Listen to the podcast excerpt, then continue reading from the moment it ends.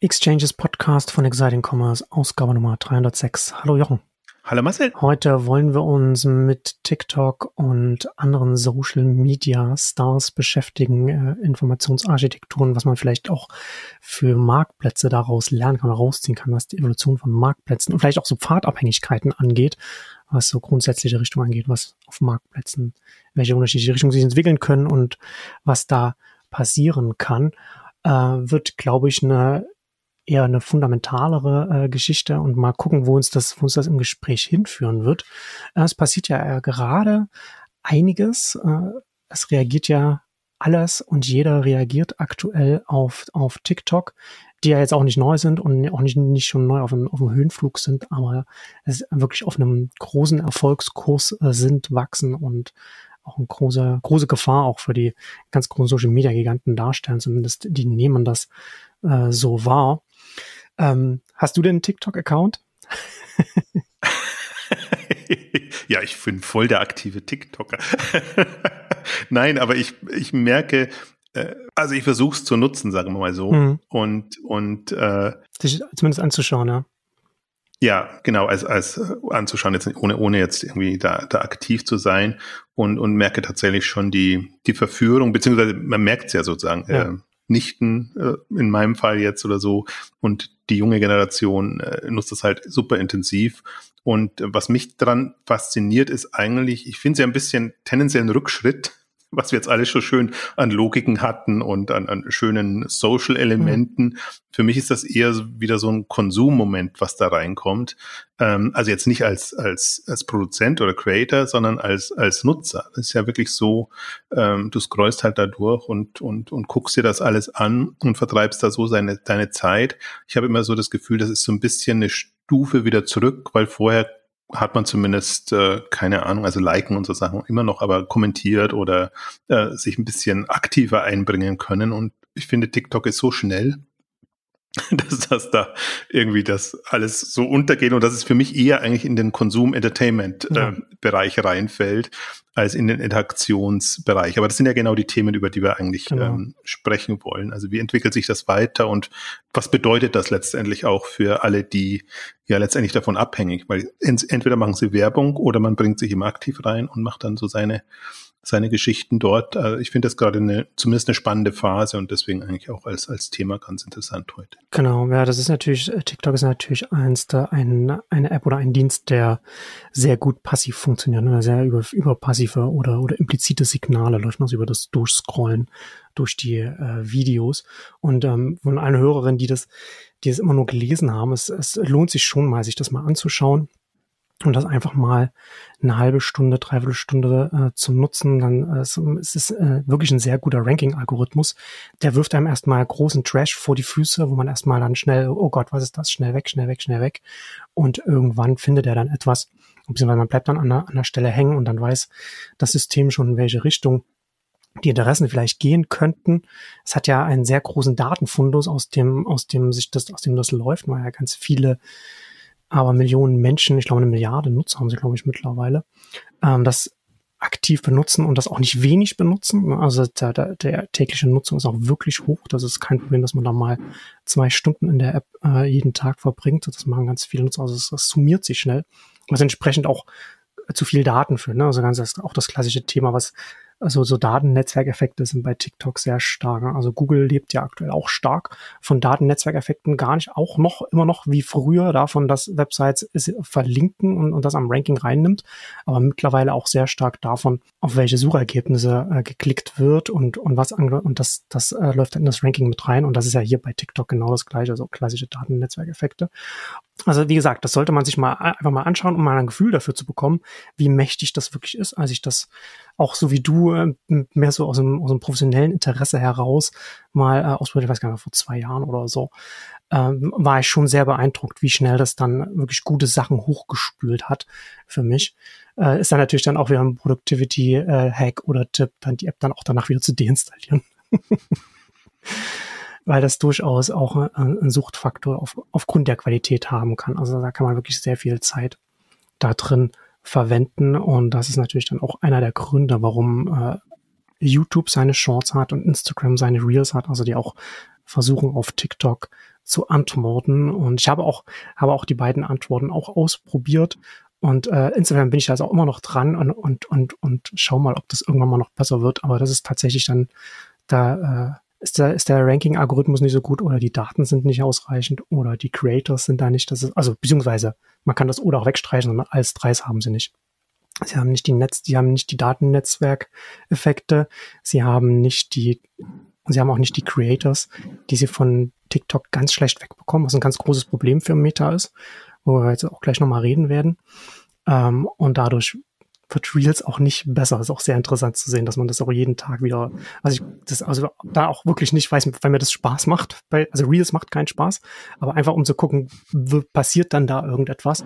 Und da muss ich sagen, so das ist einfach von der Qualität her äh, sind sie da noch nicht rangekommen und äh, die Instagram Reels, also die Antwort auf TikTok da, die äh, hat dann nicht so schnell gezündet wie die Stories damals, als sie, als sie Snapchat äh, kopiert haben.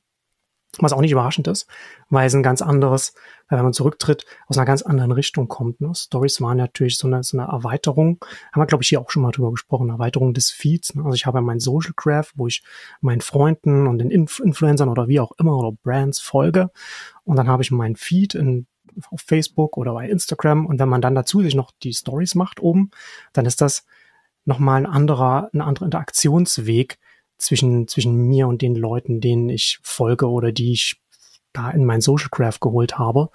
Und da ist diese Social Graph äh, Idee oder, oder dieses Paradigma, das ist dann auf der Basis kann man die Stories noch additiv noch zum Feed noch dazu nehmen. Aber jetzt das, was sie jetzt versuchen, ist etwas ganz anderes. Also es passiert ja dann nicht auf dem Social Graph, was wie du auch schon, auch schon angedeutet hast, sondern eben auf, auf dem Inhalt selbst und auf meinen Interessen. Und diese Interessen gebe ich auch nicht irgendwo an, sondern die lernt das System relativ schnell implizit. Und das ist ein ganz anderer eine ganz andere Herangehensweise, ein ganz anderer Paradigma. Auch du brauchst einen ganz anderen äh, Ranking-Algorithmus zum Beispiel. Du musst ja ganz, du musst es ja mit ganz anderen Daten füttern, mit Metadaten, die du auch erstmal aufbauen musst, Kategorien und so weiter.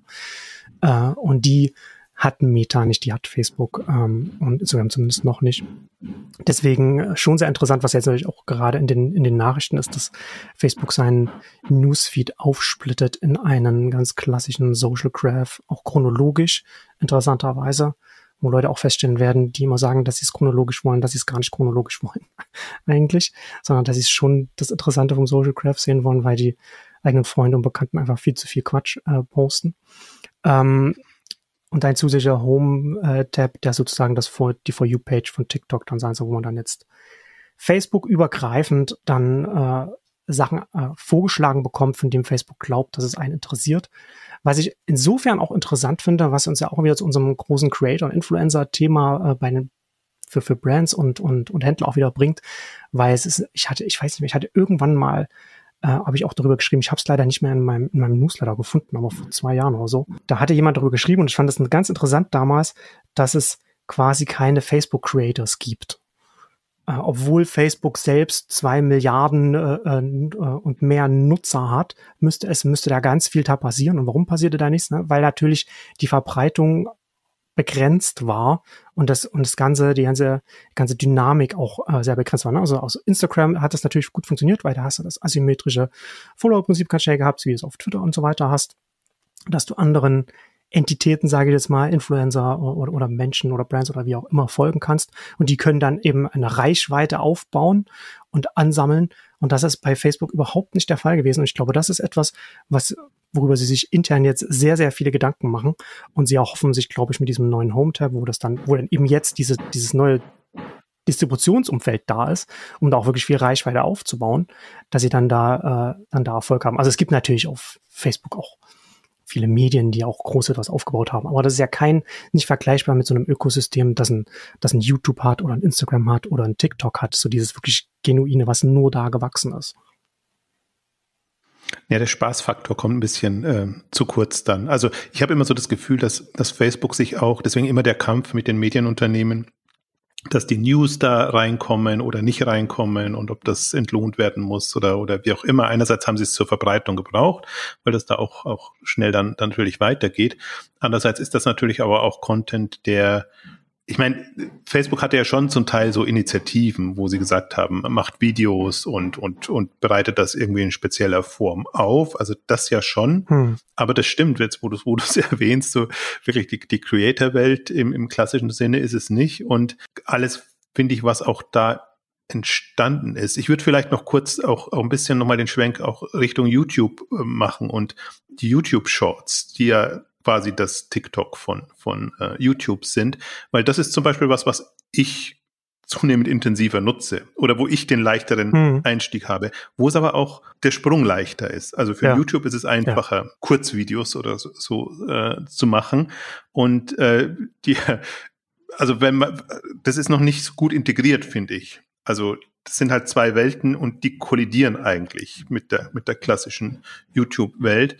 Aber da finde ich, klappt's ganz gut. Und das Interessante finde ich ja jetzt, deswegen sprechen wir auch darüber. Also Facebook ist jetzt ja quasi der Letzte, der das aufgreift.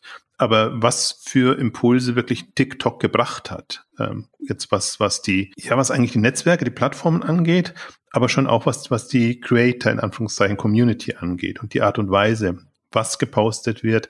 Auch natürlich die Dynamik. Also das ist für mich so ein, eins der größten Phänomene. Dann, wenn du dir mal also ich bin wirklich, neben Twitter bin ich wahrscheinlich hauptsächlich YouTube-Nutzer. Das sind die, die mir wirklich was bringen. Alles hm. andere ist für mich, so wie du sagst, äh, Freunde, Bekannte oder mit denen vernetzt ist, man vernetzt ist, da kommt für mich zu viel Quatsch, so dass es für mich äh, wirklich verplemperte Zeit ist. Aber die ähm, YouTube hat einen guten Algorithmus, Twitter kann man sich so einstellen. Mit Instagram Scrum werde ich, bin ich nie warm geworden. Facebook habe ich komplett verloren und LinkedIn ist für mich auch so zu Poser-mäßig. LinkedIn könnte schön sein. So.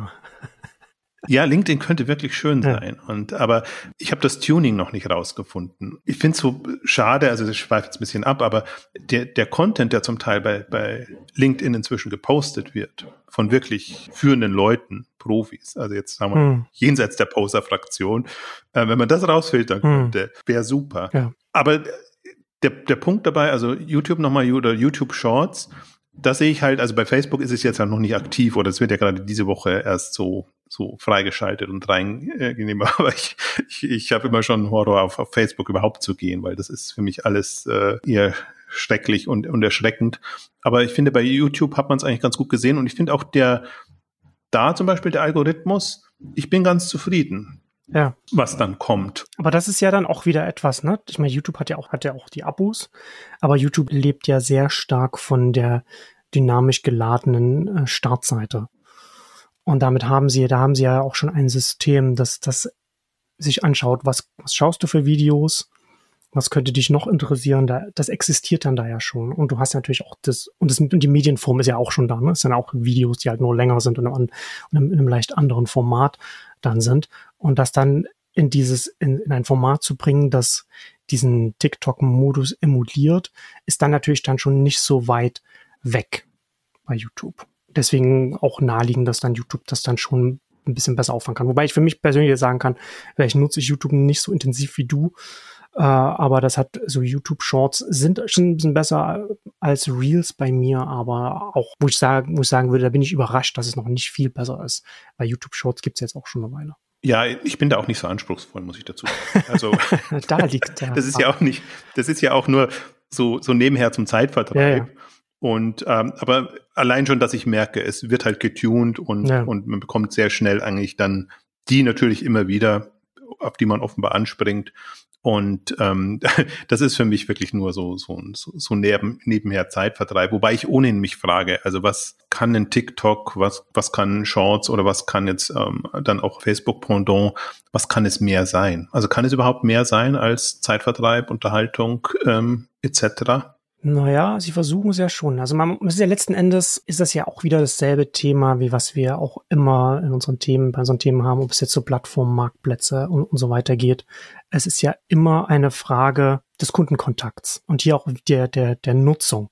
Und wenn du jetzt eine App hast, die sehr stark jeden Tag auch genutzt wird, kannst du natürlich dann da auch Sachen dann reinbauen. Und natürlich fangen sie dann zum Beispiel jetzt auch noch so Social reinzubauen, ne? also Privatnachrichten zum Beispiel, dass man sich dann auch dann äh, so schreiben kann oder dass man äh, ein, eine Funktion zum Beispiel, dass man gemeinsam auch Videos schauen kann, auch über Also zumindest auf iOS haben sie das jetzt so über AirPlay, dass man dann, wenn man, äh, ich glaube, FaceTime dann äh, miteinander spricht, kann man dann, äh, dann darüber äh, in die TikTok-App rein, kann man dann die halt aufmachen und dann ist es über die Betriebssystemfunktion, da gibt's dann einen, einen neuen Reiter, der dir dann von, von, von mir und dir. Äh, ich, ich muss mir das nochmal anschauen, wie, wie, wie genau das funktioniert. Ich habe, da ist schon eine Weile her, als ich darüber geschrieben habe.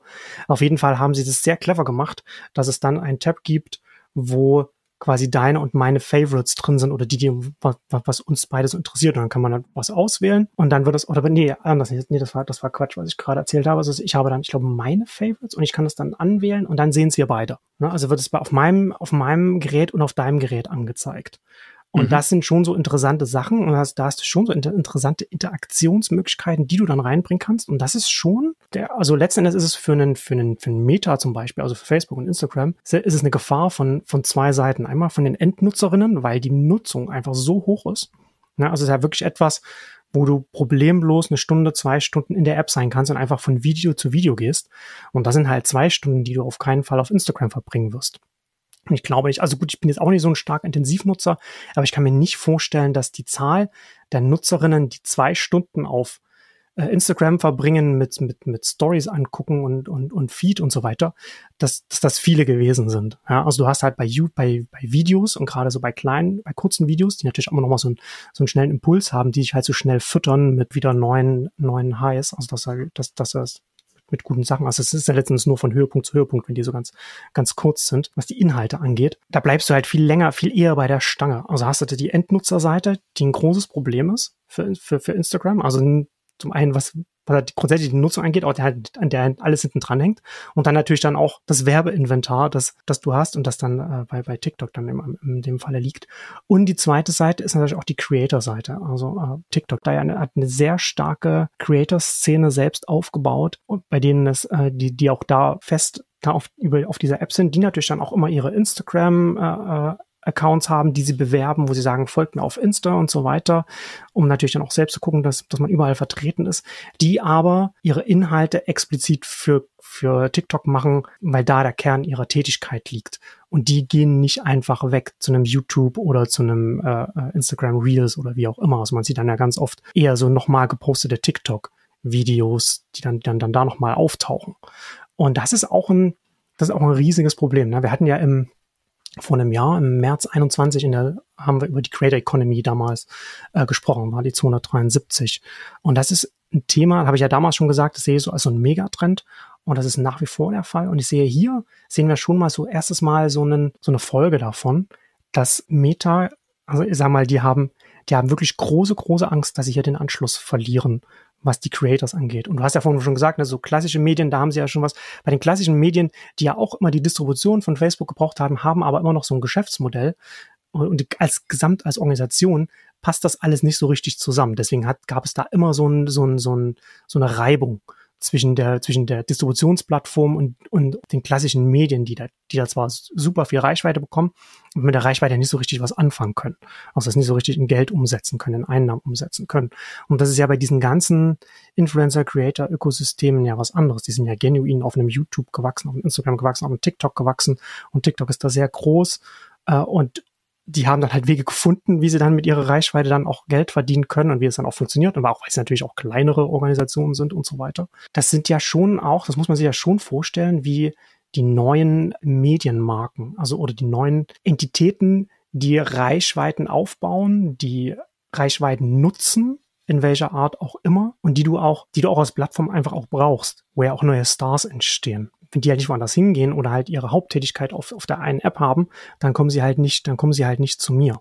Und das ist jetzt schon etwas, wo, glaube ich, äh, ein, eins der großen Hauptaugenmerke bei Meta da drauf liegt, da irgendwie einen Weg zu finden, wie sie das da reinbekommen. Also hast du ja zum einen hast du ja wo sie jetzt wirklich, ich glaube, das kann man gar nicht, kann nicht genug betonen, wie fundamental das ist, dass sie da jetzt in der Facebook-App einen neuen Tab, einen neuen Reiter haben, der jetzt einfach Inhalte netzwerkübergreifend reinzieht und, und dir das, und dir das versucht einfach auf, auf der Inhaltebasis, nicht auf der Social Graph Basis, sondern auf der Inhaltebasis, dir da ein neues, neues Nutzungsparadigma bereitzustellen oder, oder eine neue Unterhaltung oder wie auch immer man, wie auch immer man es nennen will. Ähm, und da hinten dran liegend eben für die Creator, Influencer, wie auch immer man es nennen will, für die einen Weg schaffen, dann auch entsprechend Reichweite aufzubauen und dann hoffentlich dann auch da tätig zu sein.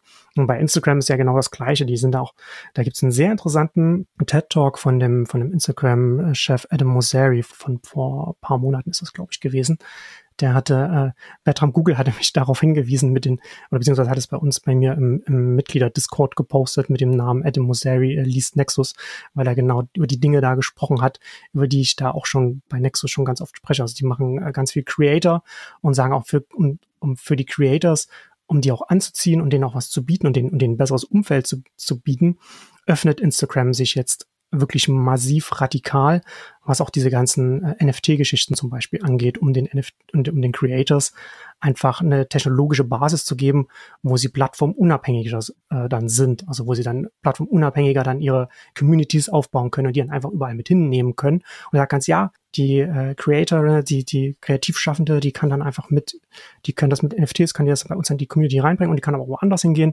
Und da sie das machen, dass sie diesen, diesen Login aufgeben, warum würden sie das machen? Das machen sie ja nicht freiwillig. Also er hat auch nicht gesagt, warum er das macht oder was Instagram davon hat. Das sagt man natürlich nicht, das ist ja nur, all, nur aus Menschenliebe. Äh, spricht ja der Instagram-Chef bei TED Talk, warum er das alles für die Creators macht. Aber der Kunde ist ja ganz einfach, sie müssen irgend, die müssen das möglichst best attraktive Umfeld für die Creators schaffen, um die hinzubekommen zu sich, weil die sonst einfach alle bei einem TikTok landen. Ja, es ist schon interessant. Also beides, also beide springen über den Schatten. Also es ist jetzt alles Facebook Schrägstrich Meta, aber sowohl Instagram als als auch äh, Facebook. Facebook komplett weg von dem Social Graph und eigentlich ja, also komplett unabhängig und, und Instagram auch. Also war ja auch immer so, wirklich sollte, sollte die eigene Welt sein. Also dann finde ich das gerade schon eine interessante Phase, äh, so, so, so eine Umbruchphase, wo dieser TikTok Impuls voll durchschlägt und was ich ja das im Grunde das Spannende finde, also TikTok hat ja das Versprechen, irgendwie du kannst berühmt werden, wenn du einfach originell bist. Also du bist nicht mehr abhängig, dass du gerade deine ganzen Follower ja. hast und die sammelst und die entweder direkt bekommst, kaufst oder wie auch immer das äh, die Prinzipien dann sind, mhm. sondern wenn du irgendwie was Cooles machst, was virales Potenzial ja. hat oder was Leute gut finden, dann kannst du von null auf eine Million noch mehr es stimmt zu einem großen Teil ja auch. Es gibt, und das kann man ja durchaus auch ganz konkret sehen. Es gibt ja eine ganz, äh, eine ganz interessante ähm, äh, Entwicklung. TikTok ist ja in Indien äh, verbannt und in TikTok, äh, in Indien gab es äh, ganz viele TikTok-Creators und da, äh, ich glaube in Rest, Rest of World war das, als sie darüber geschrieben haben, dass auf TikTok die Creators da, die waren wirklich durch die, durch die Bevölkerungsschichten äh, kom komplett verteilt. Und als das dann verschwunden ist und dann äh, sozusagen, das ist natürlich eine große Chance für Instagram gewesen, mit seinen, mit seinen, mit seinen Reels dann da voranzukommen. Und auf Instagram, Instagram ist es aber so, dass da das nicht so durch die Bevölkerungsschichten dann da verteilt ist in, in Indien, sondern äh, tendenziell eher Leute sind, die besser gestellt sind. Ne? Also die dann vielleicht auch schon über die Feeds und so weiter so, ne? wo man halt vielleicht auch das eigene Eigentum dann mehr, mehr hervorheben kann oder so etwas und, und dann darüber dann schon eine Basis hat, die man nutzen kann, eine Reichweitenbasis hat und die, die sich dann auf die Reels natürlich dann auch übersetzt und zumindest einem einen Vorsprung da gibt, während man bei so einem, bei so einem reinen TikTok, wo es nur um die Inhalte geht, die, äh, wo, wo jeder neue Nutzer, neue Nutzerin, die da einen Account anlegt und dann erstes Video hochlädt, das wird dann erstmal auch ein paar anderen Nutzerinnen dann oder, oder weniger, je nachdem, kommt manchmal drauf an, erstmal sozusagen angeboten, ob das was für die ist, so dass du halt wirklich, ohne dass du schon irgendetwas mitbringst von einer anderen, von einer anderen Stelle, du die Möglichkeit hast, einfach auf Basis der Inhalte da hochzukommen. Äh, und das ist, das war, das fand ich ganz interessant, dass da gerade an einem Beispiel bei Indien zu sehen, so, so quer durch die Bevölkerung, was das bedeutet. Ja, man hat schon, schon auch das Gefühl, dass, dass äh, TikTok wirklich für alle ist. Also, ähm, dass das jetzt keinen keinen großen Unterschied macht. Und was ich finde, ich meine, ich bin jetzt nicht so tief drin wie du, aber ich lese natürlich das auch und, und finde das durchaus auch spannend. Aber ich merke auch, man müsste da unheimlich viel Zeit reinstecken, um das wirklich alles im Detail zu verstehen und müsste es auch so selber intensiv nutzen, um wirklich diese spannendsten Entwicklungen einen mitzubekommen. Ich fand allein schon das Prinzip bei, bei TikTok im Grunde spannend. Du, also jemand macht ein Video, erstmal bekommt es ein das heißt ein paar tausend, also eine, eine Mindestmenge an, an Leuten. Wenn es dadurch kommt, bekommt es eine breitere mhm. Masse, also Anklang findet, breitere Masse etc. Also halt wirklich ein komplett anderes Prinzip. Also das ist auch, ich finde auch die psychisch jetzt zusammen mal die Herausforderung für die Creators, ähm, was Cooles zu machen und, und die, diese Latte einfach, diese Mindestlatte hinzubekommen, dass du einfach eine Chance hast, um da wahrscheinlich ist das Ziel ja dann hunderttausende Millionen zu erreichen mhm. mit, mit, mit, mit so einem Video und dann davon wieder zu profitieren. Das ist schon extrem hoch. Also ich finde, was, was da erwartet wird, also entweder qualitativ oder was die Originalität angeht. Das ist ja, finde ich immer das Interessante. Das eine ist irgendwie super cool gemacht und deshalb toll. Und das andere lebt halt wirklich von der Idee und von der Originalität. Deswegen kannst du auch schon manchmal mit einfachen Dingen natürlich groß rauskommen, aber du musst halt dann wirklich äh, muss, muss irgendwie sehr originell sein und das hinbekommen.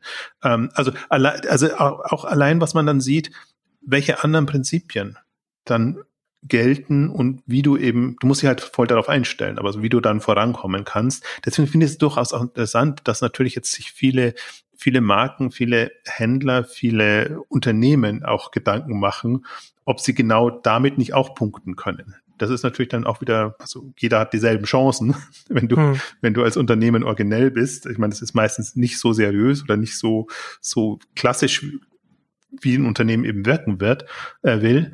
Aber im Grunde haben Unternehmen genau dieselben Chancen wie der typische Creator. Und das finde ich dann wieder schon das Interessante, dass du einfach auch als Marke Prinzip die Chance hast, dich da in dem Kosmos entsprechend zu, zu präsentieren ähm, und eben nicht nur darauf angewiesen bist, einfach dann wieder das einzukaufen, also mit Creatern zusammenzuarbeiten oder die, die Möglichkeiten zu nutzen, die TikTok und, und Co. dann dann bieten. Also insofern ist das, ich finde, deswegen finde ich es auch das andere Grund, warum ich das spannend finde, weil ich das Gefühl habe, in diese Welt können Unternehmen doch leichter rein eintauchen als in die anderen, wobei es ja durchaus interessant war, dass sowohl Facebook als auch Instagram dann über die Zeit Wege gefunden haben, wie sie Unternehmen, äh also Werbepartner etc. integrieren. Aber ich habe so das Gefühl, dass das eben genau deshalb eine sehr viel höhere Relevanz haben kann ähm, für die ganze Businesswelt, als dass die vorherigen Social Networks haben. Wobei ich halt bin, halt, ich tue mir halt schon fast schwer, TikTok noch als Social Network zu bezeichnen oder zu sehen. Also sie haben schon die, die Logiken und, und Interaktionsmöglichkeiten, Vernetzungsmöglichkeiten, aber sie kommen halt von einem komplett anderen Moment raus, finde ich. Ja, ich würde äh, TikTok schon noch als Social Media so bezeichnen. Du hast natürlich schon immer die Möglichkeit, an anderen zu folgen und du hast natürlich diese Interaktionsmöglichkeiten, hast du natürlich schon weiter, weiter drin. Aber es ist, finde ich, schon sehr interessant, einfach darüber nachzudenken, von welchem Ausgangspunkt die ganzen Interaktionsmöglichkeiten auf so einem Netzwerk, auf so einer Plattform starten. Und wir hatten hier zumindest im Westen haben wir, sind wir ja für lange Zeit einfach vom, vom Social Graph gekommen, ob das jetzt so Twitter ist oder, oder, oder Facebook oder LinkedIn zum Beispiel auch oder Instagram. Natürlich unterschiedlich. Ne? Auf Facebook ganz lange waren es waren es die, die Freunde, also wo man halt wirklich, wirklich gegenseitig bestätigt hat, dass man miteinander verbunden sein will und dann die, die Pages, mit denen, denen man gefolgt ist. Auf Twitter war es von Anfang an interessengetriebener, weil es asymmetrisch ist. Also ich, ich folge dir, du musst nicht mir folgen, wenn, wenn mich interessiert, was du zu sagen hast. Äh, und LinkedIn ja und und LinkedIn und Facebook haben ja mittlerweile so eine so eine Mischung, wo man wo man beides drin hat, was natürlich auch sinnvoll ist. Aber diesen Schritt zurück zu machen und zu überlegen, dass das natürlich natürlich geht es ja, geht's ja auch da will ich die Inhalte. Ne? Also ich will ja nicht einfach nur dir folgen und dann bin ich fertig, sondern das ist ja der erste, der, der Vorschritt, der erste Schritt, um zu sagen, okay, ich will jetzt deine Tweets zum Beispiel oder deine LinkedIn-Updates dann bei mir in, in meiner Timeline, in meinem Feed dann immer sehen, will da auf dem Laufenden bleiben, was, was da Interessantes von dir kommt. Und dann darüber nachzudenken, dass das heißt, okay, dann hat halt der Nutzer, die Nutzerin eine bestimmte Masse, eine Menge an Quellen angegeben, über die sie informiert werden will. Und das war's. Und als andere bekommt sie nicht mit. Und ich glaube dass das ein, ein wesentlicher Grund ist, weil das ja schon relativ aufwendiger Setup-Schritt nochmal, bevor dann wirklich irgendwas Interessantes passiert, äh, dass das ein Grund ist, warum Twitter so viele Karteileichen hat. Also ich habe ja irgendwann mal habe ich mal hab ich mal gelesen und mal gehört, dass äh, Twitter über über eine Milliarde Accounts hat. Äh, also Nutzer, Nutzerinnen, die sich das mal angeguckt haben und dann entschieden haben, nee, das ist es nicht für mich, weil man natürlich erstmal sehr viel Arbeit in, äh, da reinstecken muss. Und das ist halt etwas, was auch Facebook jetzt merkt. Und das ist halt etwas, also ich finde das interessant, auf dieser grundsätzlichen Ebene darüber nachzudenken, weil sich das letzten Endes auch auf ähnliche Art auch darüber nachgedacht werden kann oder sollte, wie die internen Dynamiken äh, bei, bei Marktplätzen auch stattfinden. Ähm, Na, da, da gehst du ja auch erstmal, geht man ja erstmal, hat man einen Marktplatz erstmal grundsätzlich, hat ja irgendwann, ich weiß nicht, wenn ich darüber geschrieben hatte, hatte ich äh, Amazon und also den Amazon-Marktplatz verglichen mit äh, so AliExpress und eBay auf der anderen Seite, weil die zwei fundamentalen Unterschiede zwischen diesen, oder der eine fundamentale Unterschied zwischen diesen Marktplätzen ist, dass der eine als organisierendes Element in der Mitte das Produkt hat, und das ist das, also Amazon, und die anderen als, als äh, zentrales Element dann den Verkäufer, die Verkäuferin haben. Und da können dann halt, und das sind die dann sehr viel, da kann dasselbe Produkt von den verschiedenen Verkäuferinnen sein, äh, und das ist das, wird das parallel angezeigt, während die verschiedenen Verkäuferinnen bei äh, Amazon dann halt hinter dem, hinter dem Buy-Button, beziehungsweise da bei einem Link neben dem Buy-Button verschwinden und der Buy-Button auswählt, ob man es über Amazon oder, oder einen bevorzugten Händler dann entsprechend kaufen kann. Und daraus folgen ja ganz viele Überlegungen heraus.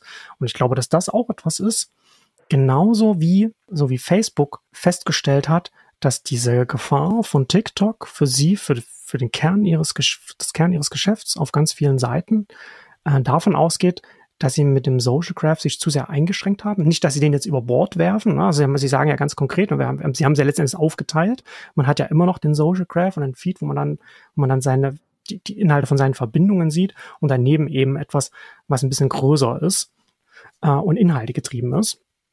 Und äh, ich glaube, dass bei Amazon, also oder beziehungsweise ich hoffe für Amazon, dass da sehr viele Diskussionen bei denen intern stattfinden, was sie da machen können, um da irgendwie aus diesem Paradigma herauszukommen, dass alles produktzentrisch ist bei ihnen, weil sie nämlich äh, da über diesen Weg es nicht schaffen werden, Marken oder, oder irgendetwas da äh, wachsen lassen zu können. Ne? Wir haben ja, ich habe in der letzten Ausgabe ja, ja noch gescherzt, dass sie da jetzt äh, was für Marken machen mit Live-Shopping und so weiter, weil man natürlich ist ein super Markenumfeld, um da was aufzubauen bei, bei, bei Amazon. Und da habe ich, hab ich ja deswegen gescherzt, weil das eben genau nicht der Fall ist. Und das schränkt sie massiv ein Zumindest an dieser Stelle. An anderer Stelle gibt ihnen das natürlich extrem viele Vorteile, weil es natürlich ihre Verkäufer sehr, sehr, sehr, sehr stark auf dem, auf dem Marktplatz schwächt. Aber auch das wieder kann ein Problem sein, wenn du, wenn du deine Verkäufer schwächst. Das ist ja nur dann für dich als Marktplatz gut, solange du keine nennenswerte Konkurrenz hast.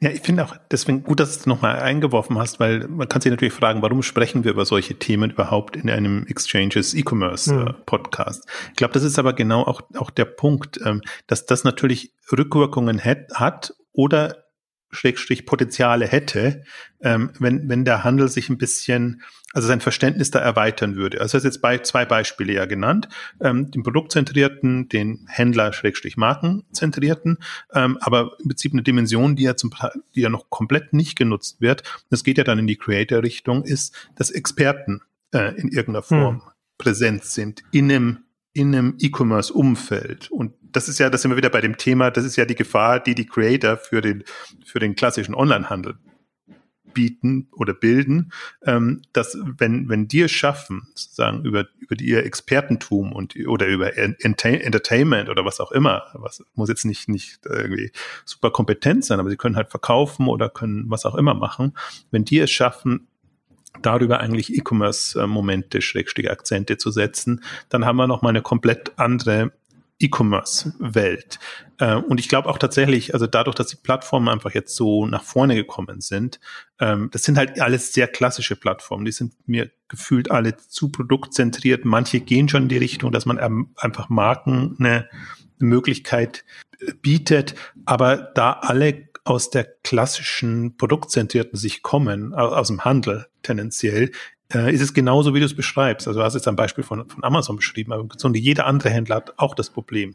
Wie schaffe schaff ich eine Umgebung für die Marken mhm. und, und, für diese Welten, die ich da haben möchte? Und du hast ja, du hast, du kannst dich ja immer noch, glaube ich, am, amüsieren eigentlich über das, was äh, wie, wie Zalando ja. es äh, Marken erlaubt, ihnen zu folgen. Hatte ich auch schon, wollte ich gerade noch so einbringen, ne? dass es natürlich auch bei, bei Zalando ja genauso ist, ne? dass die so letzten Endes ne, auch äh, produktzentrisch und, und dann die Produkte dann entsprechend auch über, über die impliziten passiven Signale dann entsprechend sortiert und dann haben und versuchen, sie versuchen natürlich dann für die Marken dann auch, auch was aufzubauen, was, was denen eine Nachhaltigkeit gibt oder eine Reichweite gibt mit, mit, mit dem Folgen und so weiter. Aber das ist halt nicht so einfach, das aufzubauen. Nee, und, und das ist auch, ich finde auch die Konkurrenz ist auch sehr stark, weil die ganze Social Media Welt natürlich ähm, eine Macht für sich ist und die sind so gewachsen und da ist das gelernt. Und immer wenn ich mir jetzt überlegen würde, jetzt aus einer E-Commerce-Sicht hm. sowas zu bauen. Also ich nenne es jetzt mal Expertennetzwerk. Und Experte klingt, klingt eigentlich zu banal, sondern es können Verkäufer sein, es können Creator sein, können irgendwas sein. Ähm, Im Grunde ist das einfach, wäre das eine, eine Riesenchance, ähm, einfach, dass, dass, dass die dass den Produkten auch Leben eingehaucht ja, wird, ja, genau. jetzt mal. Ja. Halt Na, du brauchst ja, du brauchst ja auch eine innere Dynamik auf deiner Plattform, dass, dass dann auch äh, entsprechend die Marken etwas machen oder, oder, oder irgendwelche kreativen Creators etwas machen. Ne? Das ist halt auch zum Beispiel auch Kuration ist ja, könnte ja auch ein Riesenthema sein, gerade wenn du, wenn du ganz groß, ganz großes Inventar hast, wo, wo, wo das dann auch plattformseitig einfach organisiert äh, und sortiert werden kann und, und hervorgehoben werden kann. Da besteht ja extrem viel Potenzial, dass wenn das dann schon an der Stelle stattfindet, an der man es dann auch kauft. Und das ist ja jetzt letztendlich auch so ein bisschen so, dass sich das jetzt auf einen Instagram zum Beispiel auslagert und dann da kuratiert wird und dann ein Shopify und andere dann einfach nur noch das Verkaufsbackend dann dafür stellen meine, wir hatten ja die Initiativen. Ich habe neulich, habe ich es mal wieder äh, gefunden, äh, Social Commerce äh, als als Thema mhm. und wirklich so ein, hatten mal 2008 ein, ein Trenddossier dazu gemacht, wo eigentlich genau die Hoffnung war,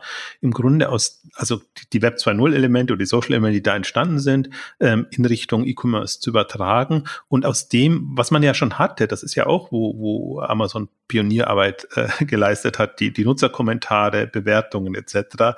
Das, also ich komme immer wieder auf meinen Expertenbegriff dazu, um, um so ein bisschen mhm. auf eine andere Ebene zu bekommen. Also die, von den Nutzern, also Konsumenten eigentlich, hin da auf, auf, auf, auf ein weiteres Niveau zu kommen. Ja. Und das ist aber, das ist nie gelungen und Andererseits hat es aber auch nie genügend Initiativen gegeben, so dass man das Gefühl hätte, da hätte jetzt mal, also wenn man 100 hat, dann wird sich ein, zwei durchsetzen. Aber man hatte nie 100, äh, so dass, dass da mal was, was, was voranging. Aber das finde ich nach wie vor eine der vertansten Chancen. Ich weiß gar nicht, wie ich das jetzt formulieren soll. Und deswegen freut mich im Grunde schon, wenn ich jetzt sehe, ähm, dass, dass Lösungen jetzt im Live-Shopping entstehen, wo, wo Nutzer verkaufen können, ähm, dass im Prinzip auch so Expertenberatungsgeschichten entstehen, dass in dem ganzen äh, Conversional Commerce äh, auch durchaus äh, Dinge entstehen, wo, wo, wo man die Möglichkeit hat, entweder eigene Leute oder also aus dem Handel, aus, aus der Firma heraus oder, oder andere da zu integrieren und einfach ähm, in, in, in den Kontext reinzubekommen. Also das ist vielleicht für mich so eine, einen kleinen Hoffnungsschimmer, mhm. den ich sehe, weil die Themen an sich finde ich so wenig spannend. Ich glaube, das hat man auch in, in den letzten Ausgaben ähm, gesagt. Das ist für mich alles zu Marketinginstrument mäßig. Aber als Verkaufs- und Vernetzungsmoment ja ja. wäre das tatsächlich noch also eine, eine riesige Chance. Also ich hätte jetzt fast gesagt, eine offene Flanke, das klingt zu negativ, aber äh, also das, da ist, da ist, da schlägt sich E-Commerce oder Onlinehandel noch viel zu sehr unter Wert, finde ich. Ja. Ja, das, ja, das stimmt. Also ich würde sogar noch, noch einen anderen Aspekt noch mit reinbringen, dass man ja letztendlich auf der Ebene auch, auch in die Richtung denken kann, dass man Kontext in das eigene Sortiment reinbringt, auf äh, plattformseitig äh, äh, und also auf, auf eine Art, die, die es dann auch wirklich auch in den, in den Longtail rein skaliert. Ne? Also wenn du halt wirklich von großen Marktplätzen redest, was man dann nicht irgendwie, was nicht der Plattformprovider äh, redaktionell zum Beispiel leisten kann. Äh, ein schönes Beispiel dafür, was man, wie leicht man mit, mit Kontext das Sortiment ähm, aufwerten kann, ist, äh, ist jetzt, ist ja, habe ich jetzt jüngst gesehen, hier, hier in Berlin hat eine neue äh, Liefer-App gestartet, GoTiger, das ist so, so, so ein Asia-Markt, der, der da jetzt hier, also asiatische Lebensmittel äh, liefert. Und äh, ich war schon immer schon fasziniert, dass ich hier, hier in Berlin, auch gehe ich manchmal in Asia, in Asiamarkt hier um die Ecke, aber dann stehe ich da vor den Regalen und sehe die und sehe die Sachen und kann mit ganz vielen gar nicht so richtig was anfangen, wo ich weiß, okay, das, es ist eine, eine Welt von, von, von, von Essen, die mir, mir zusagt vom Geschmack her, aber wo ich halt einen schweren Zugang habe. Und es fand ich ganz faszinierend, das in der App zu sehen, dass sie dann halt, dass, dass sie, dass ihnen das bewusst ist und um dieses Sortiment dann auch, mit dem sie sich halt wirklich sehr, sehr gut von Gorillas und Flink und so weiter absetzen.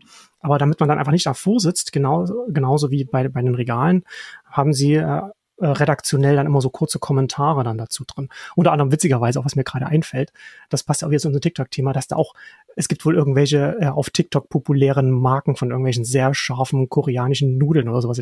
Be äh, äh, bekannt von TikTok. Also ich kannte es nicht, aber es fand ich, fand ich interessant, dass das dann da, dass ja. da mit drin stand. Aber so etwas, ne, dass man halt so ein Sortiment hat, wo Leute grundsätzlich ein Interesse daran haben, aber dass dann, dass, aber dass, dass, dass da noch für die Kundinnen oder potenziellen Kundinnen dann vielleicht noch ein Kontext fehlt. Was ist das hier überhaupt, was ich hier vor mir sehe? Was kann ich damit machen? Muss ja nicht Essen sein. Ne? War, war, war jetzt nur so ein sehr banales Beispiel und ist auch redaktionell, also hierarchisch umgesetzt.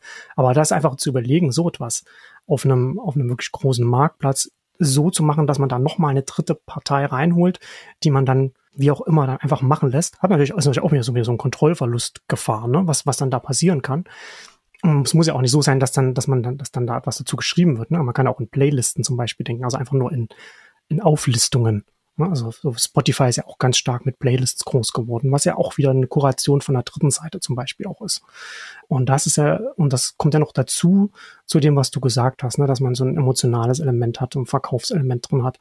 Also das kann ja auch in die Richtung gehen. Und da ist, glaube ich, schon netzwerkseitig, da kann man schon äh, in die andere Richtung, ne, dass man vom Produkt weggeht, eher zu einem, zu einem, zu einem Netzwerk, also zum Social Graph, äh, Interest Graph wäre es dann in dem Sinne dann eher, wo man sagt, okay, da äh, hat man dann da in der Richtung dann eine, ein Koordinations-, äh, ein Koordinierungs- oder Sortierungselement drin. Oder eben, wie, wie schon gesagt haben, also Kontext reinbringt ins Sortiment.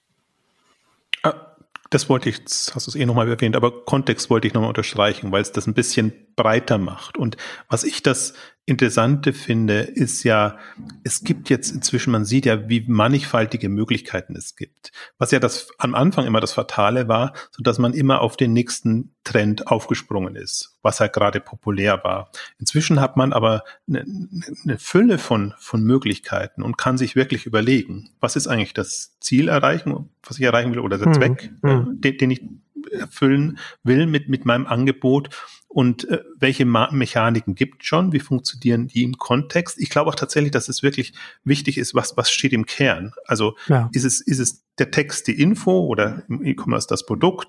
Ist es wie bei Instagram das Bild gewesen oder ist es, ist es das Video etc.? Also ich glaube schon, dass, dass, dass man sich das nochmal klar machen muss und, und dann eben auch sieht ja, wie sind die Mechaniken, wie sind die Dynamiken. Deswegen kann man jetzt auch gar keinen Rat wirklich so geben. Ähm, was, was wäre jetzt das Trendthema, was man unbedingt machen müsste. Ich würde deswegen bin ich auch gerade nicht so sehr auf der Live-Shopping-Welle, weil ich sage, äh, ja, Live-Shopping ist gerade im Trend, aber Live-Shopping so in der Form, wie es gemacht wird, ist auch nicht für jeden und für jede ähm, gemacht. Und es gibt so viele andere Möglichkeiten. Und im Grunde musst du ja Du musst die Leute motivieren oder Anreize finden, dass sie eben den letztendlicher Content oder, oder was auch immer oder, oder Interaktionsthemen hm. äh, ähm, für dich wahrnehmen. Und ähm, ich glaube, da einfach auch, auch E-Commerce-Themen, und ich streue mich schon, das, das E-Commerce zu nennen, anders zu denken, neu zu denken und zeitgemäß zu denken. Mit dem, was wir halt jetzt haben und, und was auch wirklich ja in den letzten äh, zehn Jahren oder ich, ich bin immer noch dabei, was, durch, was durch die Mobile-Welle letztendlich ähm, entstanden ist, dass man das einfach also ich glaube, man muss sowohl den Markt analysieren und da am, am Puls bleiben, was es da so alles gibt. Mehr noch muss man aber eigentlich äh, für die eigene Kategorie, für das eigene Thema, die Marke oder was auch immer man hat, sich da überlegen, was haben wir eigentlich jetzt für wunderbare Möglichkeiten, um das eben auch anders aufzuladen. Weil mir ist das auch alles noch zu produktbezogen. Also ich meine, die neuen Marken, die jetzt über die Social Media hochkommen, die sind ja schon über den Creator äh, stark geprägt. Das ist zumindest schon mal ein anderes Moment. Aber das sind jetzt mal zwei Dimensionen und ich glaube, du kannst das noch sehr anders ähm, gestalten und aufladen. Vielleicht nicht als bestehender Player, aber wenn du dir Gedanken machst, wie könnte ich jetzt zeitgemäße Marken, Shoppingwelten etc. für jetzt sagen wir mal das laufende Jahrzehnt äh, mir erdenken mhm. und überlegen. Das ist gerade auch so, wo, wo, wo ich stark dran bin, dass ich mir denke, also mich langweilt vieles gerade, muss ich ehrlich okay. sagen. Und, und das ist alles immer nur so inkrementell ein bisschen besser und da vielleicht ein neues Feature und da ein neues Thema. Und was mir fehlt und was ich als Potenzial sehe, ist wirklich die, die größten Sprünge, mhm. äh, die, die möglich wären, die ich aber so nicht sehe, entweder oder nicht wahrnehme. Das kann natürlich auch sein, dass man in seinem eigenen Scheuklappen mhm. unterwegs ist.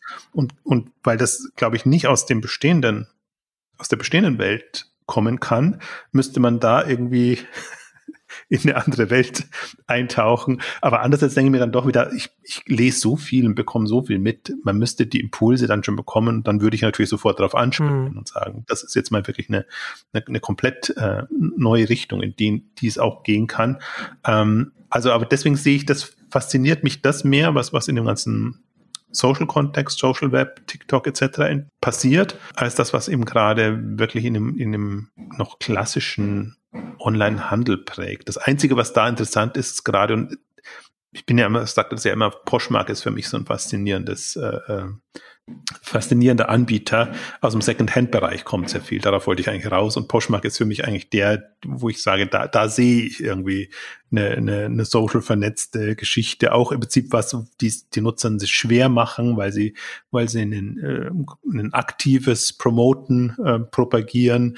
Ähm, also da bewusst auch andere Akzente setzen. Aber das kann genau die Chance sein. Also wenn man einfach weiß, ja. ähm, das, das ist quasi der Filter, der da, der da ist, ähm, dann, dann ist das meine Erwartung oder sagen wir mal, schätze ich das genau als, als Nutzer, dass ich eben weiß, okay, das sind Leute, äh, mit denen man sich vernetzen kann und die für was stehen. Und Händler, die einfach da rein wollen, müssen sich auch entsprechend so, so aufstellen und das machen. Also das ist wirklich für mich wirklich noch das Einzige und das ist auch schade, weil Pauschmark auch schon zehn Jahre alt ist. Wenn das immer noch mein, mein Hauptbeispiel ja. ist, ist, ist jetzt in dem Kontext. Naja, ich, ich frage mich halt bei diesen Themen auch, ähm, das ist ja jetzt, du hast ja da in den Nullerjahren auch schon darüber geschrieben und es gab ja da schon auch schon mal Versuche und es ist natürlich schwer, so etwas in einem, in einem Handelskontext, in einem, in einem Kommerzkontext wirklich so reinzubringen, dass es auch intrinsisch aus sich selbst heraus funktioniert. Deswegen sehen wir jetzt zum Beispiel, dass es jetzt in einem allgemein gefassten Social-Umfeld wie Instagram dann eben noch einen, einen Online-Handel-Element parallel dazu am Rand, sage ich jetzt mal eher, weil es ja nicht im Kern da steht der Nutzung, dass das da ganz gut funktioniert und da reinpasst. Ähm, und das dann und sozusagen so etwas nochmal von null nochmal hochzuziehen, ist, glaube ich, schwer bis unmöglich, würde ich sogar sagen. Weil eine glaube ich, wichtige Erkenntnis, die man auch aus dem, auch von TikTok auch mit rausziehen kann, ist, dass sie, das machen sie jetzt nicht mehr, ich weiß auch gar nicht, ob, ob, ob Facebook da irgendwie jetzt ein Riegel vorgeschoben hat, aber die sind ja ganz lang darüber gewachsen, dass sie einfach unfassbar viel Werbung auf Facebook gekauft haben. Hm, also hast du ein Social Network, das Werbung bei einem anderen Social Network kauft, um das, um das als Infrastruktur zu nutzen, um da einen Nutzer zu bekommen, da hochzukommen. Also es gab eine Zeit lang, da hat man vor drei Jahren oder so, da hat man Facebook oder, oder also selbst, selbst auf Twitter war auch äh, TikTok-Werbung, da hat man das aufgemacht und da hat man das dann überall gesehen äh, oder Instagram und dann ist man dann da entsprechend rangekommen.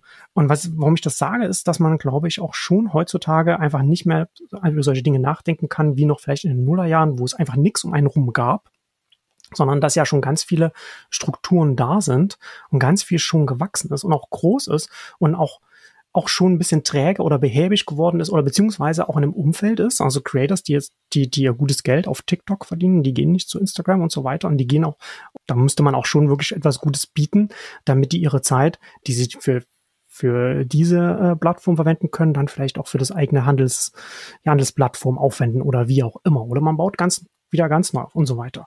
Ähm, was ich ganz spannend finde in diesem Zusammenhang, ist, was ich jetzt, was äh, äh, Shopify gerade macht. Und die sind da jetzt, also ist ein Thema, das liegt noch lange noch in der Zukunft, das ist jetzt noch jetzt heute noch nicht so relevant. Aber was die gemacht haben, ist, die bauen mit mit NFTs so sogenanntes Token Gating auf. Und das ist äh, finde ich ganz interessant, weil sie letzten Endes ein Netzwerk oder Community-Aspekt in diese Shopify-Apps reinbekommen oder diese Shops reinbekommen, ohne dass jetzt da irgendeiner von den Shopify-Händlern da irgendetwas komplett so sein eigenes Universum selbst aufbauen muss. Na, was ich ja vorhin schon gesagt habe, so Adam Mosseri und Meta sowieso, die bauen jetzt ganz viele äh, NFT-Integrationen jetzt Uh, Twitter hat ja auch schon was, YouTube arbeitet daran. Und da werden wir, glaube ich, in den nächsten Jahren relativ zügig viele Kreativschaffende sehen, die mit ihren eigenen NFTs dann so experimentieren. Und dann hast du diese Elemente, die diese Fans von diesen Creators haben. Und die können die dann überall mit hinnehmen oder beziehungsweise als Kontext mitbringen und dann irgendwo angeben. Und dann ist das dann in einem, in einem Shopify dann kann das dann als ein Social-Kontext mit reingenommen werden, auch ohne dass da irgendwie noch jemand miteinander kommuniziert oder so. Äh, und das ist. Äh, kannst du, kannst, kannst du das noch mal ein bisschen äh, konkreter erläutern? Also was, was bedeutet das, damit man es auch ja. ähm, also oder allgemeinverständlicher erläutern, ja. was das im Konkreten bedeutet. Ich verlinke das auch, also verlinke das auch mal schon nochmal. Da gab es ein interessantes Interview, das habe ich auch schon mehrfach bei mir im Newsletter referenziert, von dem äh, Shopify-Verantwortlichen äh, für den für, für einen Tech-Newsletter, der da ausführlich darüber geschrieben hat. Also muss man sich ein bisschen durchkämpfen, weil das natürlich dann zwei sagen wir mal, äh, Krypto-Enthusiasten da miteinander reden und da gibt es natürlich auch mal so manchmal so ein paar Begriffe, wo man dann erstmal ein bisschen stutzt, was, was das bedeutet, wenn man sich sonst nicht damit beschäftigt. Aber um das vielleicht zu erklären. Also ich bin jetzt zum Beispiel ein bekannter Influencer auf Instagram und Instagram integriert jetzt NFT-Funktionalitäten, dass man dann zum Beispiel sagen kann, ich verkaufe jetzt ein NFT. Also ich sage, es ist jetzt das Marcel Weiß Mitglieder-NFT an, an Leute, die, die das interessiert. Die kaufen das, dann haben die das in ihrer Wallet drin. Das ist sozusagen wie eine App wo das dann, wo das dann drin, wo dann diese Information drin liegt. Also das ganze Blockchain-Thema, das kann man mal beiseite lassen. So als Endnutzer mehr muss man da eigentlich nicht wissen. Dann hat man das da drin. Und mit diesem Wallet, dieses verbindet man dann mit seinem Instagram-Account. Und dann hat man da zum Beispiel, kann ich sagen, okay, hier habe ich jetzt nur Stories für meine Mitglieder oder, oder, oder Feed-Einträge nur für meine Mitglieder, so dass man dann halt sozusagen für seine Superfans da etwas anbietet, was auf Instagram ist. Jetzt kann ich aber als als, als, als Influencer auch sagen, okay, ich habe, die haben jetzt diese NFTs und damit kann ich jetzt überall hingehen, wo, wo NFTs da unterstützt werden. Zum Beispiel in meinen Shopify-Shop oder ich mache noch einen Telegram-Kanal, der nur für die ist. Oder, oder die machen auch für sich, können die auch sagen, okay, wir machen nochmal äh, eine inoffizielle Marcel Weiß Fangroup auf, auf Facebook. Die wollen auch NFT-Token-Gating äh, für Facebook-Gruppen äh, äh, schaffen also kann die Community es auch selbst organisieren mit den NFTs, die ich denen gegeben habe. Sozusagen wie so ein Sticker, den ich, den ich denen gebe und die machen das auf ihre virtuelle Jacke. Ich bin Fan von Marcel Weiß und dann kann ich damit durch, durch das Internet durchlaufen. Und Shopify hat das jetzt äh, auch integriert und die haben das jetzt auch gelauncht. Und da kann man dann zum Beispiel, und es war ganz interessant, was der auch beschrieben hat, weil der hat gesagt, man kann ja heute zum Beispiel, kann man auch so, so Mitgliedschaften, wie ich jetzt beschrieben habe, kann man ja auch so schon umsetzen. Aber man ist natürlich sehr viel stärker an die Plattform gebunden. Und zusätzlich kommt noch dazu, was ist denn jetzt, wenn ich jetzt zum Beispiel meine Community mit deiner verbinden will und noch mit 20 anderen. Und, und die 20 Influencer, die sind alle auf unterschiedlichen äh, Plattformen. Und dann habe ich vielleicht 20 APIs von den Plattformen, die ich ansprechen will für unser gemeinsames Angebot. Das ist oder 100, wenn 100 Leute zusammen etwas machen. Das, das sind ganz viele Dependencies, die dann da nicht funktionieren. Und was er gesagt hat, diese Dependencies fallen ja alle komplett weg, weil diese, dieser Kontext in der NFT drin ist, in der Wallet-App, die, die, die die Fans haben. Und da kann ich als Fan jetzt meine 100 oder 1000 NFTs drin haben und kann zu einem Shopify-Shop gehen und der Shopify-Shop sagt, okay, ich habe hier ein exklusives Sortiment, das wir nur, das wir nur bereitstellen für Fans von Nike, von Adidas, von Marcel Weiß, von Jochen Krisch und, und den Exchanges und, und noch Kassenzone oder so. Und dann kannst du das einfach so kombinieren und rekombinieren und da wird ein wieder so ein neues Lego-System entsteht damit, mit dem äh, dezentral, arbeitsteilig Kontext durch das Internet wandern kann. Und äh, das finde ich gerade in diesem Social-Kontext, in dem Community-Kontext und auch überlegen, wie kannst du Social in den in Commerce, in den E-Commerce reinbekommen, finde ich das ein sehr spannendes Thema. Muss man aber auch wieder dazu sagen, ist kein Thema für heute. Also das ist ungefähr so, wie wenn wir jetzt 2010 über, über Smartphones und E-Commerce geredet haben, hast du halt hier auch wieder so ein, so ein Installed Base Thema. Ne? Also es muss halt wieder den Zeithorizont sehen.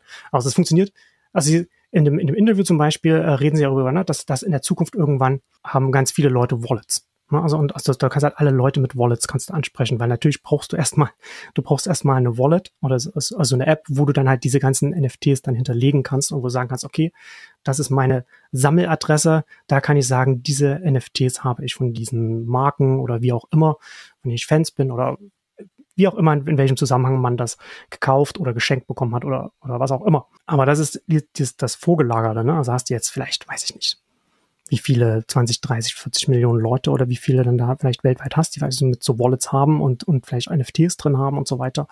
Das ist ja, das ist ja keine, das ist kein Mainstream-Thema. Also muss man halt, also es ist eher so ein, so ein Innovationsthema, so ein Zukunftsthema. Aber äh, so als so als Ausblick finde ich das äh, sehr spannend, weil das eben auch gerade auch für, für, für so ein Shopify auch natürlich super passt, so, so ein Backend zu sein für so ein für so etwas, was so dezentral und aus ganz vielen äh, Ecken dann kommen kann, die, die die Dinge wieder rekombinieren. Ja, ich finde das als als Ausblick ganz interessant zumindest. Wenn ich es nochmal in meine Worte fasse, ja, gerne. die Themen nicht so in Fach.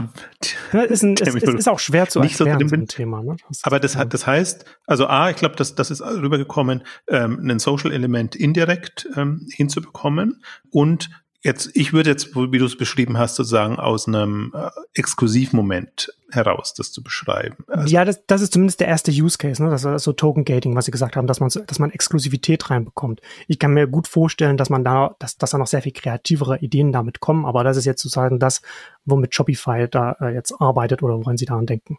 Ja, aber ist ja mal ein Denkansatz. Also ist ja, ja mal etwas, wo, wo jetzt ein Händler oder eine Marke sich in die Richtung Gedanken machen kann. Also was hm. wäre, wenn ich diese, diese Möglichkeiten hätte und wie würden dann meine Angebote, ich nenne ja immer gerne die Produkte, Produktangebote, ähm, Kollektionen etc. Wie würde das dann aussehen und wie könnte so eine Welt äh, funktionieren, wo ich halt wirklich sage, ich habe, also jetzt, ich habe jetzt, ich würde es mal so aus dem Exklusivitätsmoment heraus in Nutzerkreise kategorisieren sagen. Ich habe halt wirklich die Superfans, wie du es gesagt hast, so die, die halt einen gewissen Bezug haben und dann habe ich mhm. die, die, die gar keinen Bezug haben, die ich aber natürlich auch gewinnen möchte.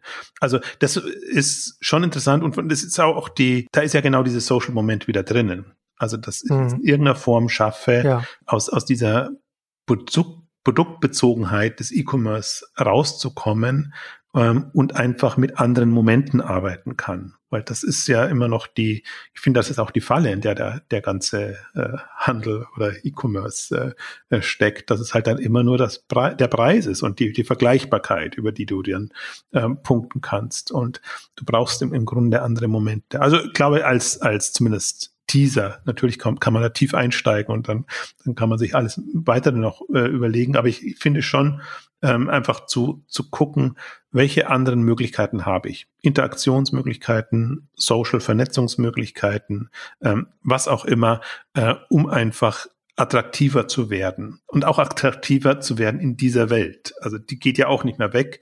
Und ich, meine Erwartung ist ja nicht, ich halte zum Beispiel gar nichts davon. Äh, ich muss dahin gehen, wo die Nutzer sind, ist ja immer so die, die, hm. die Geschichte. Das muss ich unter Marketing-Gesichtspunkten machen. Aber ich muss hm. nicht immer überall sein, sondern ich muss eigentlich als, ja, nicht modellseitig, als, ja. als Marke, als ja. Marke oder als Händler muss ich so attraktiv sein, äh, dass, dass die Leute dann trotzdem wieder wissen, was sie bei mir bekommen und eventuell auch, wo sie es bekommen. Also nur die, die beliebig sind, haben eigentlich diese, diese Herausforderung. Hm. Deswegen hoffe ich schon, dass eigentlich da, dass wir durchaus auch, auch Stärke anbieten starke Anbieter ähm, sehen. Ich muss noch, äh, wir sind jetzt sehr abgeschweift in die Richtung. Ich wollte eigentlich zu dem vorherigen Punkt noch, zu deiner Skepsis, ähm, dass da noch was Neues entstehen kann, wollte ich eigentlich ein bisschen noch dagegenhalten, weil ich bin da eigentlich schon ja immer auch wieder überrascht, was da alles hochkommt. Und ich muss jetzt ein bisschen spottisch hätte, spottisch hätte, spöttisch hätte ich jetzt fast äh, gesagt, äh, guck dir Clubhouse an, wie das hochgekommen ist und Fuß gefasst hat. Also ist halt jetzt nicht so durchgekommen, aber äh, ich finde, manchmal gibt es dann doch wieder so Themen, die dann doch, und ich glaube, das war jetzt nicht äh, jetzt hauptsächlich über Werbung, sondern es war eigentlich schon über, über Influencer und über die, ja. die Story und, und alles das. Und ich glaube, den Weg gibt schon immer auch noch. Und ich bin dann zum Teil auch überrascht, das sind natürlich nicht Massen neue An Angebote, aber dass, dass, doch, dass dann doch immer wieder was hochkommt. Ja, also es gibt ja zwei Sachen ne, bei dem Thema. Also, also Skepsis ist auch nicht, wie, wie ich meine Position da zusammenfassen würde, sondern eher im Sinne von, dass man, wenn man etwas Neues baut, dass man sieht, dass man nicht so tut, als, als wäre man allein auf weiter Flur, sondern dass man sich überlegt, was kann, was passiert links und rechts von einem, was kann man irgendwie nutzen, wo kann man andocken, wo kann man vielleicht auch Nutzerinnen abholen, so wie es, so wie es TikTok gemacht hat. Da natürlich dann relativ banal über Werbung und so weiter. Aber TikTok zum Beispiel bietet ja auch an, die Videos, die man da macht. Jede Nutzerin, die sich die Videos, dieses Video anschaut, kann dieses Video auch wieder bei sich selbst speichern. Und es ist ja nicht einfach so, weil sie denken, ja, das ist sinnvoll für unsere Nutzerin, dass sie speichern können, sondern nee, sie machen das halt mit einem TikTok-Wasserzeichen, sodass wenn die Nutzerin das dann irgendjemandem schickt oder irgendwo anders nochmal hochlädt, ist es sofort wieder virale Werbung für, für TikTok selbst solche Sachen kommen, spielen da natürlich auch immer mit einer Rolle, sondern ich sage, oh nee, nee, wir haben jetzt diese wertvollen Inhalte, die müssen bei mir bleiben, die darf ich, die sind meine Exklusiven, die darf ich nicht äh, weitergeben, sondern das eher pragmatisch überlegen, wie kann ich das nutzen, und dieses wirklich große Social-Umfeld online, ne, das sind ja wirklich, das sind ja Umgebungen mit Milliarden von Nutzerinnen. Wie kann ich das nutzen, um da vielleicht für mich selbst, in welcher Form auch immer. Und, das, und der andere Punkt natürlich ist auch, warum so wenig auch ganz lange passiert ist, liegt natürlich auch daran, dass wir jetzt äh, eine Zeit hatten, in der es mit, der man mit Werbung einfach als, als Social Network, als Plattform einfach kein Geld mehr verdienen konnte, weil es ein großes Duopol gab, das alles dicht gemacht hat. Das ist, das zerbröselt alles gerade ein bisschen und ein bisschen wieder in Bewegung gekommen.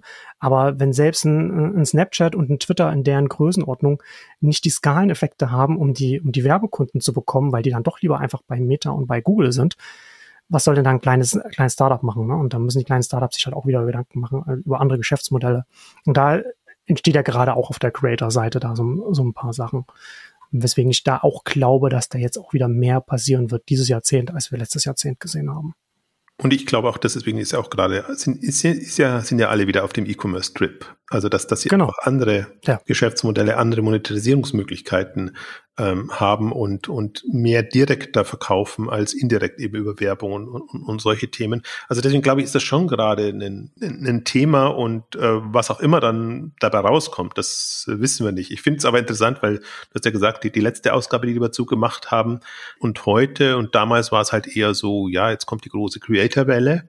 Und äh, natürlich NFT und die ganze Geschichte eigentlich relativ früh noch. Und ähm, jetzt finde ich, hat man da nochmal eine andere Dynamik oder ich meine, ein Jahr macht halt so einen großen Unterschied. Man hm. sieht halt einen TikTok jetzt oder vor einem Jahr oder wenn ich dann immer lese, ja. die, die und, und dann sehe einfach, wann ist TikTok entstanden? Und das ist ja wirklich noch nicht, äh, nicht so lange am, am Markt. Und, und was, was hat das dann für Folgen und für Auswirkungen? Und ich finde, das, das sieht man gerade schon. Also deswegen glaube ich, sollten wir hin und wieder immer machen, ähm, gerade den Strang, diesen Social-Strang auch so ein bisschen äh, beleuchten und immer wieder Updates zu machen. Heute war halt wirklich so, wir haben ein sehr breites Themenspektrum gesagt, um nicht zu sagen grau drüben, aber schon. Viele verschiedene Denkanstöße haben wir heute gesetzt das ist schön, so schön formuliert, genau, aber man könnte ja auch mal so sich so speziellere Themen vornehmen und da ein bisschen tiefer eintauchen. Ähm, mehr Spaß wird es natürlich, also mir zumindest machen, wenn ich da das Gefühl hätte, da kommt, kommen auch aus dem E-Commerce Impulse und, und da täte sich da auch da mehr. Aber wenn eben nicht, glaube ich, dann, dann können wir das auch, auch allgemein ähm, hin und wieder beleuchten und, und zumindest so in jeder Staffel eine Ausgabe aus, aus der Richtung auch zu haben. Also weil, weil du eben, merkt man ja auch, da super tief drin bist und äh, das einfach nochmal runtergebrochen oder ein bisschen zusammengefasst, was du ja in, bei Neunetz und bei Nexus machst, ähm, ist, finde ich, auch hilfreich, gerade für, für die E-Commerce-Branche. Genau, und damit kommen wir zum Ende unseres heutigen großen Social Updates. Vielen Dank fürs Zuhören und bis zum nächsten Mal. Tschüss. Tschüss.